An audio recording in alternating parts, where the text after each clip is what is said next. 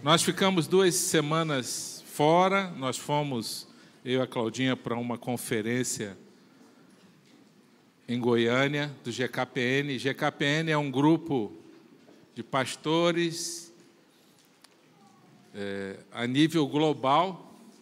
E nós temos o grupo aqui no Brasil, esse grupo de pastores se reúnem, se reúne uma vez por ano, e com igrejas igrejas maiores, igrejas com mais de duas mil pessoas fazendo parte da igreja e nessas reuniões a gente troca experiência, a gente encoraja um ou outro, é uma rede de cooperação e muitos pastores, homens de Deus, com muita experiência na palavra, de muitos anos, de igrejas até bem maiores do que a nossa.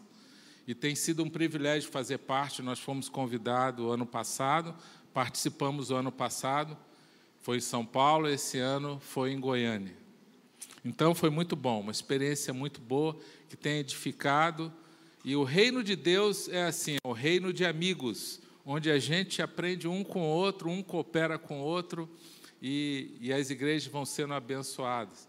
E nós representamos, eu e a Claudinha, nós representamos lá a nossa igreja, você que faz parte dessa família, dessa casa, e louva a Deus pela sua vida, né? porque você, através da sua vida, essa igreja tem sido abençoada, você como parte dessa família. E a gente está aqui para abençoar outras igrejas também, como é a nossa visão, independente de ser parte da nossa família aqui, mesmo sendo uma outra comunidade, sempre foi a nossa visão abençoar pastores, líderes de outras igrejas, e a gente sempre está aberto a ajudar. Né? Foi sempre a nossa visão aqui. Então, isso é muito bom para nós e agradeço a Deus por isso. Então, nós ficamos uma semana nessa conferência, a primeira semana. A segunda, a gente tirou uma semana de descanso e a gente foi para um local que é um local fantástico, chamado Caldas Novas e Rio Quente. Quem conhece lá? Olha aí, tem gente que conhece. Que local bonito. Ali é o Rio de Deus mesmo que passou por ali. Né? Um local fantástico. E aquele lugar foi descoberto no século XVIII por um bandeirante que estava com a sua tropa desbravando o, o Brasil, e ele chegou lá com a sua tropa, e antes de entrar no rio, estava arrumando as suas coisas, e a tropa e o cachorro dele, tinha um cachorro que acompanhava o grupo, esse cachorro correu para o rio, e o cachorro começou a latir, lá meio desesperado, e esse bandeirante percebeu algo diferente no cachorro e ele foi atrás. O que está acontecendo com o cachorro que está latindo? Parece que está é, sendo atacado. Será que um jacaré atacou ele e tal? E quando esse homem chega lá, é, o cachorro estava dentro do rio, quente, e estava muito quente e ele não conseguiu sair do rio. Ele estava desesperado lá. E assim esse bandeirante descobre esse rio em Caldas Novas, né? Que está quente até hoje, né? Está quente, 300 anos que tem isso, e esse rio está lá jorrando água quente, e são duas cidades próximas, Caldas Novas e Rio Quente, 20 quilômetros uma da outra, 20 e poucos quilômetros, como Cascavel e Corbélia, e as, essas duas cidades são banhadas por esse rio quente que transformou a vida dessa cidade. E muitas coisas aconteceram lá. Eu quero mostrar algumas fotos. Projeta para nós, por gentileza, essas fotos. Olha aí. Olha que rio bonito, água cristalina. Água limpa e cheia de peixe. Pode passar. Pode passar, por favor. O slide. Olha aí, tem peixes ali. Os peixes, eles, eles vão, é, muitos peixes, eles vão na perna da pessoa, assim, para comer a perna da pessoa. e as mulheres gritam, né? E até um irmão falou comigo ali que quando ele, o peixe vê um, uma coisa diferente na perna, assim, uma pinta, alguma coisa, ele quer comer aquela pinta. Né? E, mas muito legal, um local fantástico. Esse rio, então, quando chega em Rio Quente, vários hotéis foram construídos. No fundo do hotel passa o rio. Então a pessoa fica no hotel e vai lá tomar banho no rio quente. Né?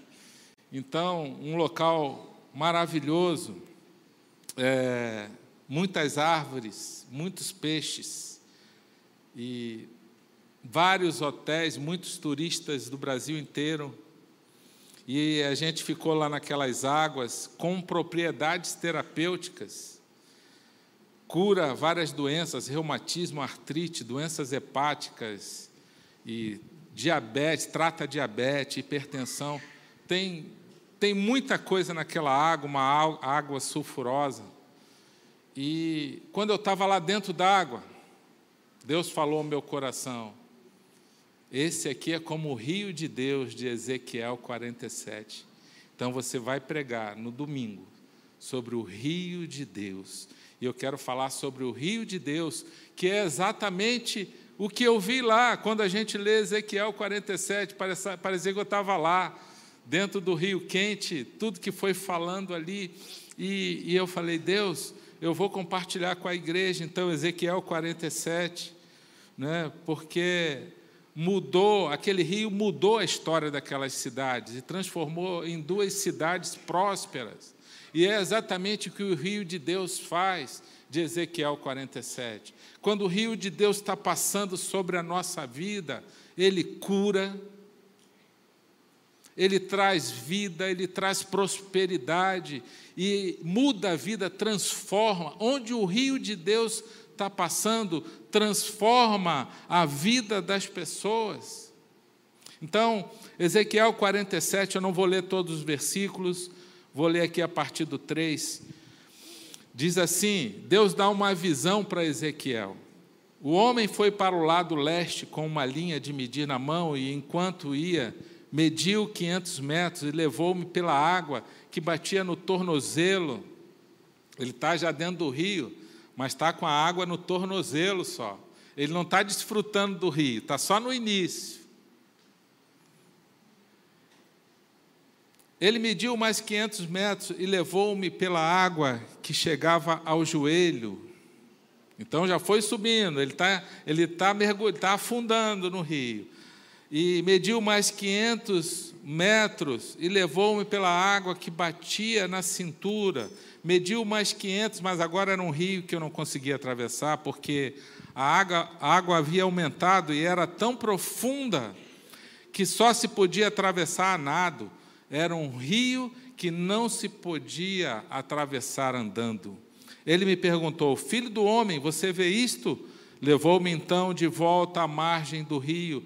Quando ali cheguei, vi muitas árvores em cada lado do rio, exatamente como lá, naquele lugar.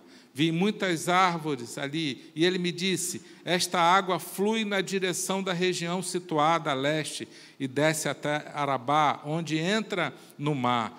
Quando deságua no mar, a água ali é saneada. Por onde passar o rio, haverá todo tipo de animais e de peixes, porque essa água flui para lá e saneia a água salgada, de modo que onde o rio fluir, tudo viverá, mas os charcos e os pântanos não ficarão saneados. Repita comigo assim: charcos e pântanos. Quero que você guarde isso. Tem uma revelação de Deus aqui. Várias revelações. Mas me chamou a atenção quando eu li esse texto que os charcos e pântanos, o rio de Deus não passa lá, não alcança. O que, que Deus está querendo falar aqui? Árvores frutíferas de toda espécie crescerão em ambas as margens do rio. Suas folhas não murcharão, seus frutos não cairão. Todo mês produzirão porque a água vinda do santuário chega a elas. Seus frutos servirão de comida, suas folhas de remédio. Então, era o rio de Deus. Ele está falando aqui muito mais do que um rio físico, um rio de água. Ele está falando de um rio espiritual. A gente vê em Apocalipse 22 João descrevendo um rio semelhante com água cristalina, um rio puro, onde é, ele passava esse rio, leva, passava, levava a vida de Deus. João fala algo semelhante. E a gente vê nesse texto também ele descrevendo ali os quatro níveis do rio. Ele começa entrando no rio com água no tornozelo.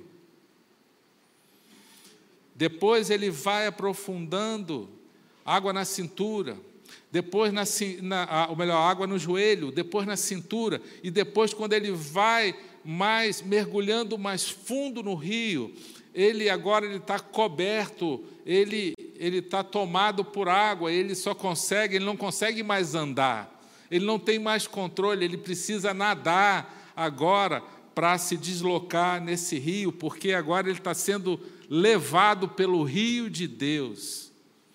E eu fiquei pensando que é uma grande, há uma grande realidade espiritual aqui. Muitas vezes a gente quer Deus só com água no tornozelo. E a gente muitas vezes vai crescendo um pouquinho, fica com a água no joelho e acha que está bom, mas Deus está falando para nós assim: vem, mergulha mais fundo, se entrega, confia. Quando a gente está com água no tornozelo ou no joelho, a gente tem domínio sobre a situação. A gente consegue andar no rio, a gente consegue se deslocar, a gente está no controle, mas quando a gente mergulha no rio, agora é a correnteza que leva a gente, e o rio de Deus, para mover a nossa vida, a gente precisa ir mais fundo. Amém?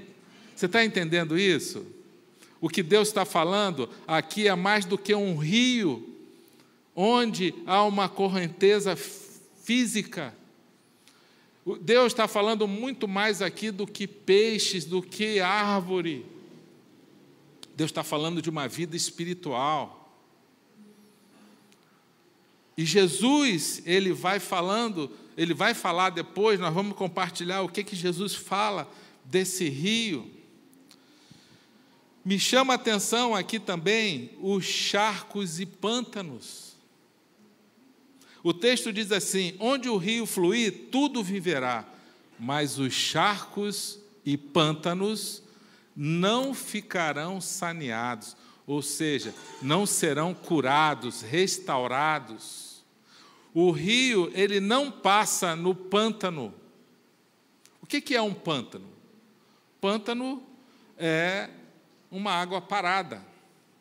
É a água estagnada, é uma característica de um pântano. E essa água, então, ela, ela há uma tendência ali dela ir perdendo oxigênio. Porque a água, para ter oxigênio, ela precisa de movimento. Então, o rio significa movimento. Movimento, o rio de Deus é Deus se movimentando. O nosso Deus é um Deus de movimento.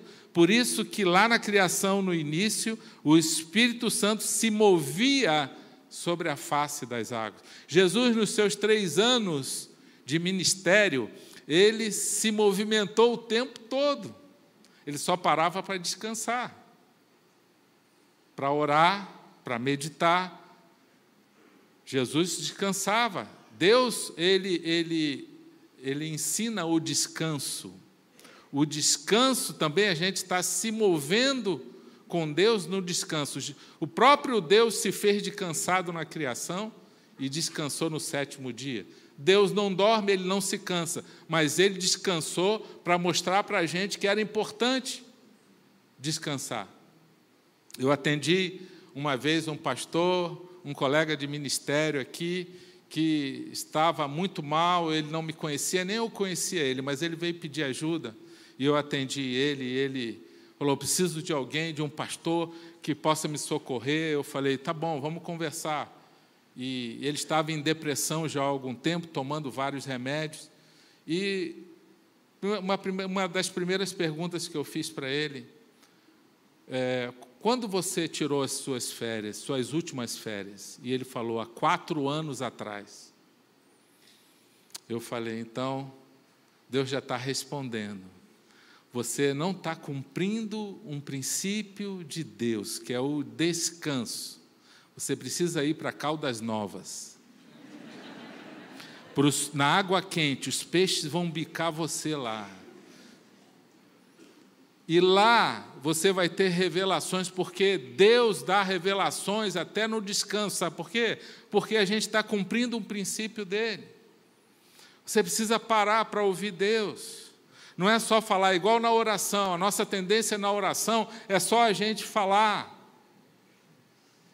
Mas o relacionamento com Deus não é só a gente falando, é a gente ouvindo Deus. Então a gente ouve Deus através da palavra, a gente ouve Deus através da contemplação, onde você para e você só vai contemplar, adorar, e você fica quieto e você adora a Deus, você deixa só Deus falar. Não é mais você que está falando, é Deus que está falando. Você vai para o silêncio e você só vai ouvir. E aquele, aquele homem entendeu, e nós abençoamos a vida dele, ele saiu daqui, e ele saiu mais animado daqui, porque ele entendeu que ele precisa dar uma parada. E nós demos uma oferta para ele tirar umas férias. Nós abençoamos a vida dele. Porque o descanso é de Deus.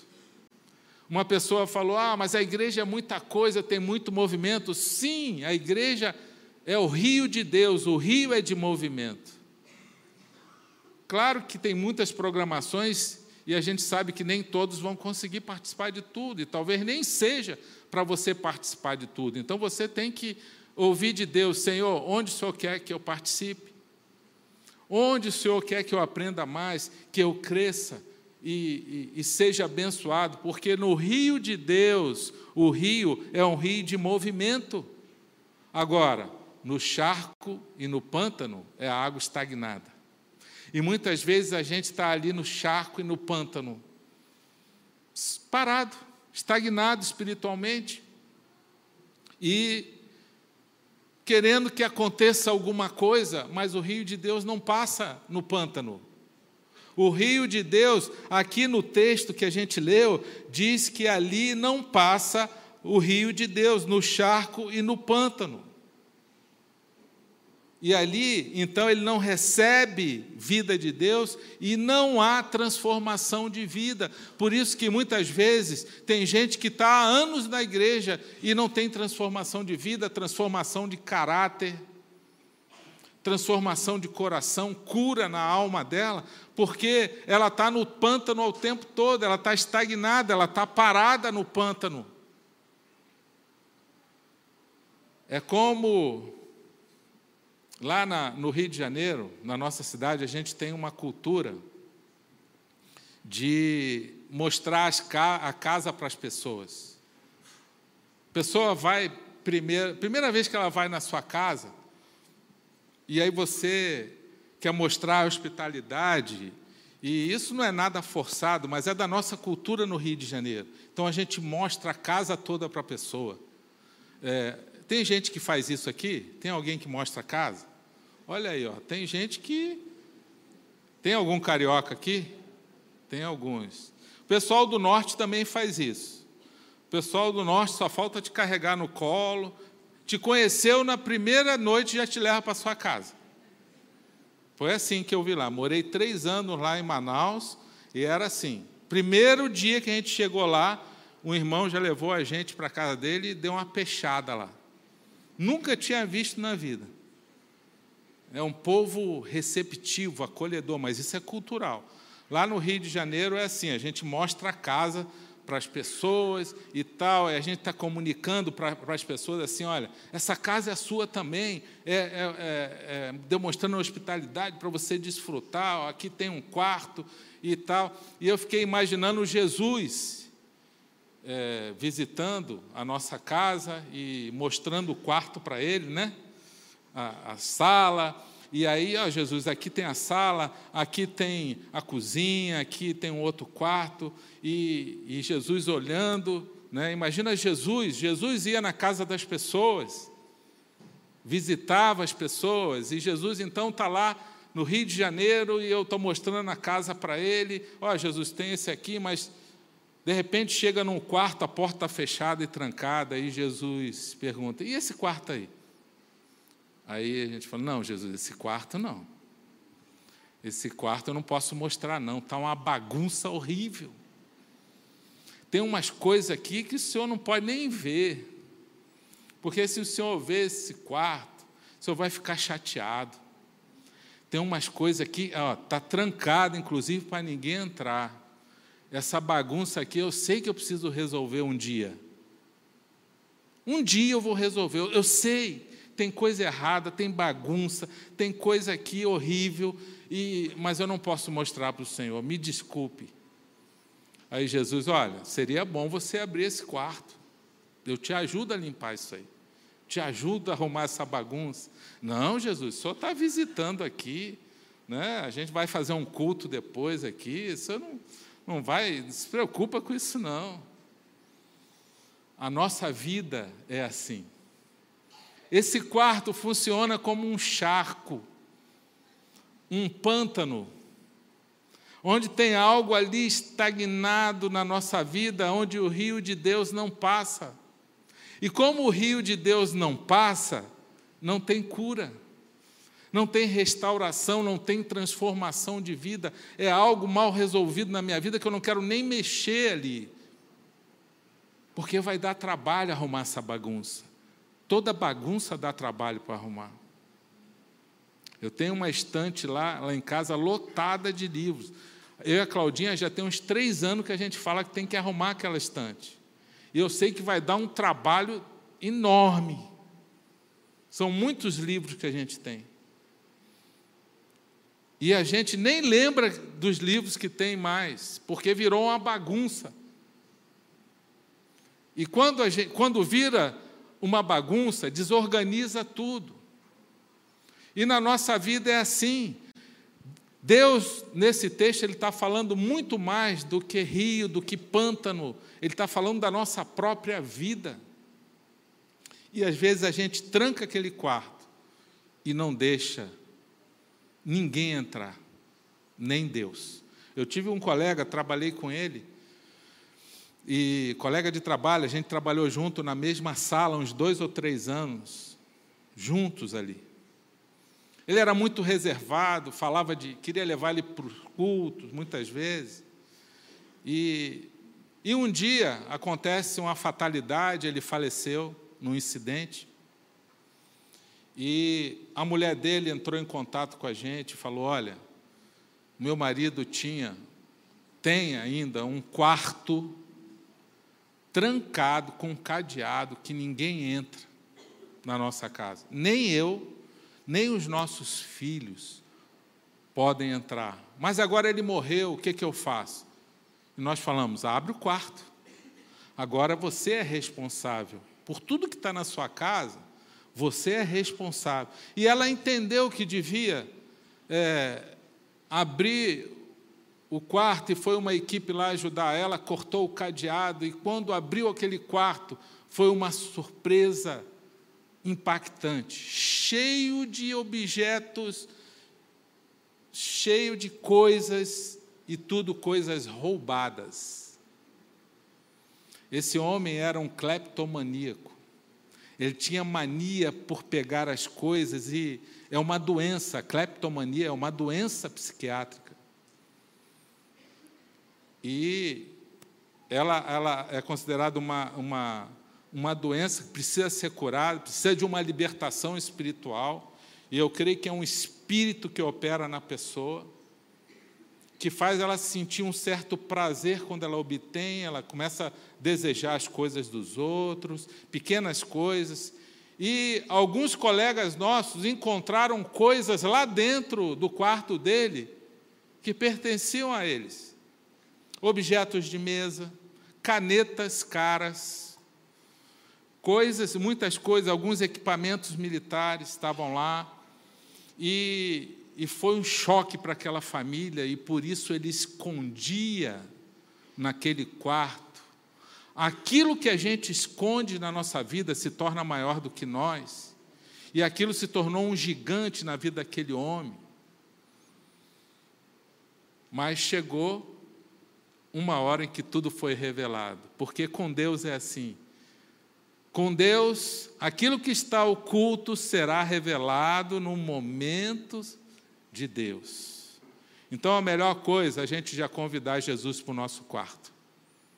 Abrir a porta e deixar ele entrar e falar: Jesus, eu quero, eu vou sair do pântano.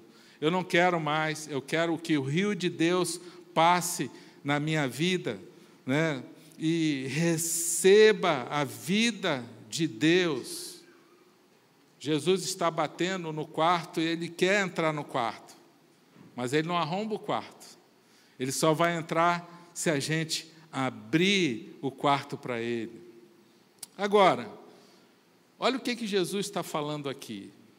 João capítulo 4 fala de uma mulher samaritana que está no poço, pegando água. E Jesus chega ali e pede água para essa mulher. E a mulher estranha: como, como pode você, um judeu, pedir água para uma mulher samaritana?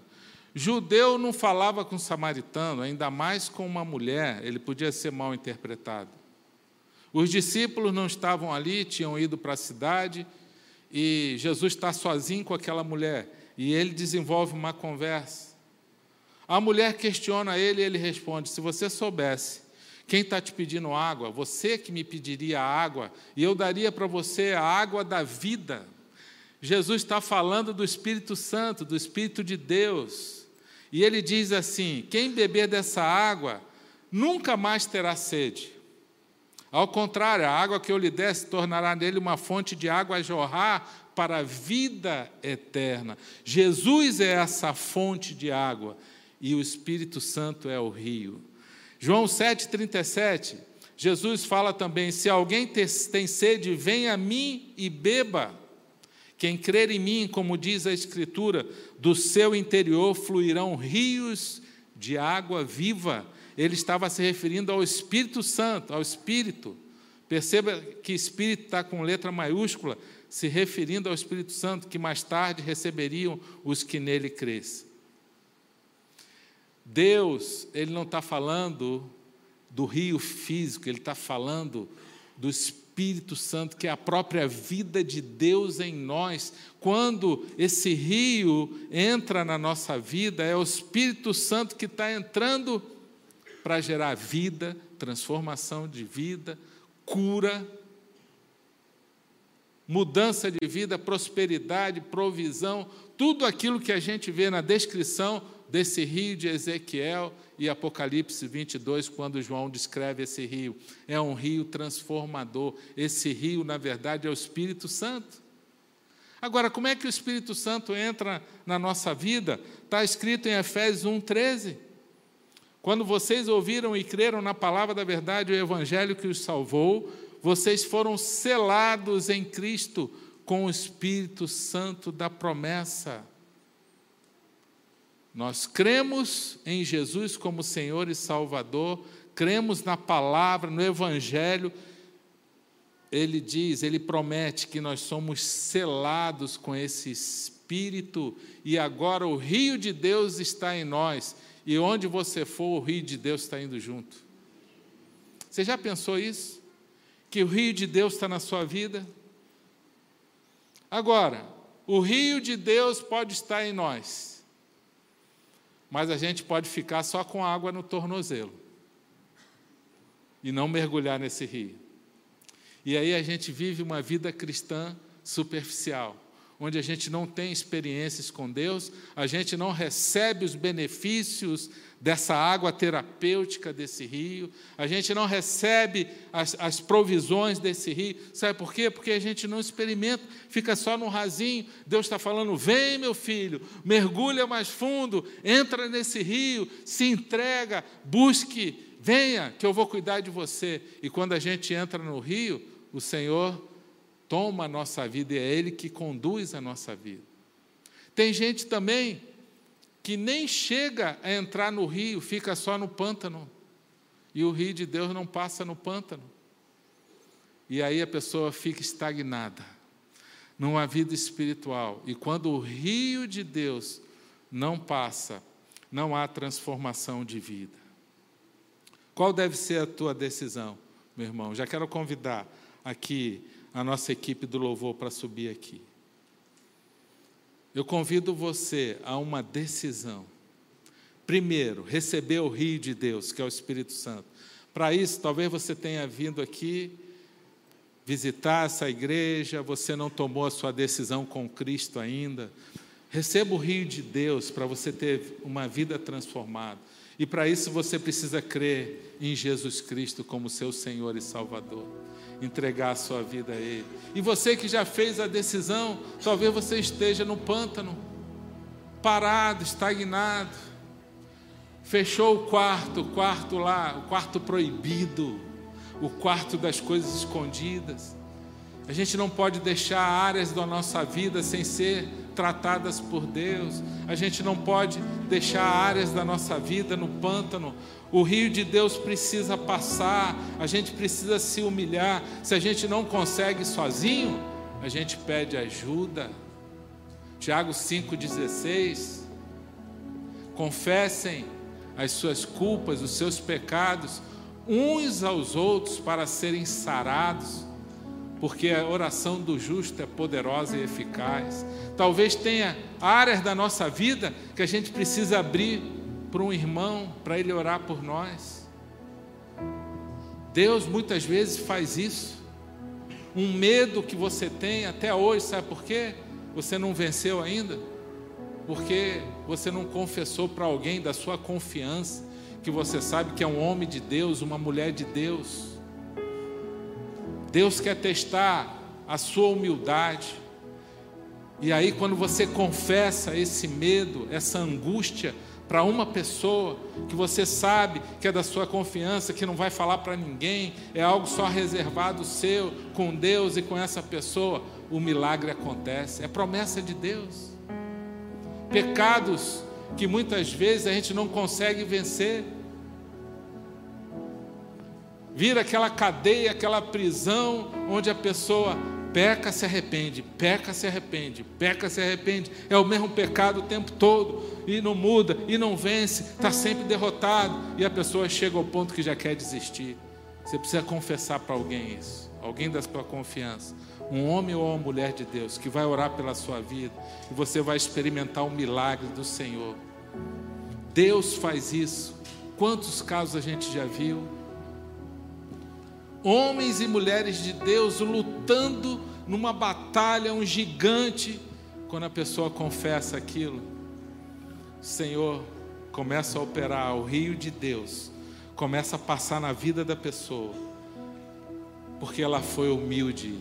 Deus concede graça aos humildes, mas se opõe aos orgulhosos. Amém? Vamos ficar de pé. Convide o rio de Deus agora para fluir na sua vida. Quando o rio de Deus passa, tudo viverá. Quando o rio de Deus passa, tem cura. Declare isso. Receba o rio de Deus sobre a sua vida.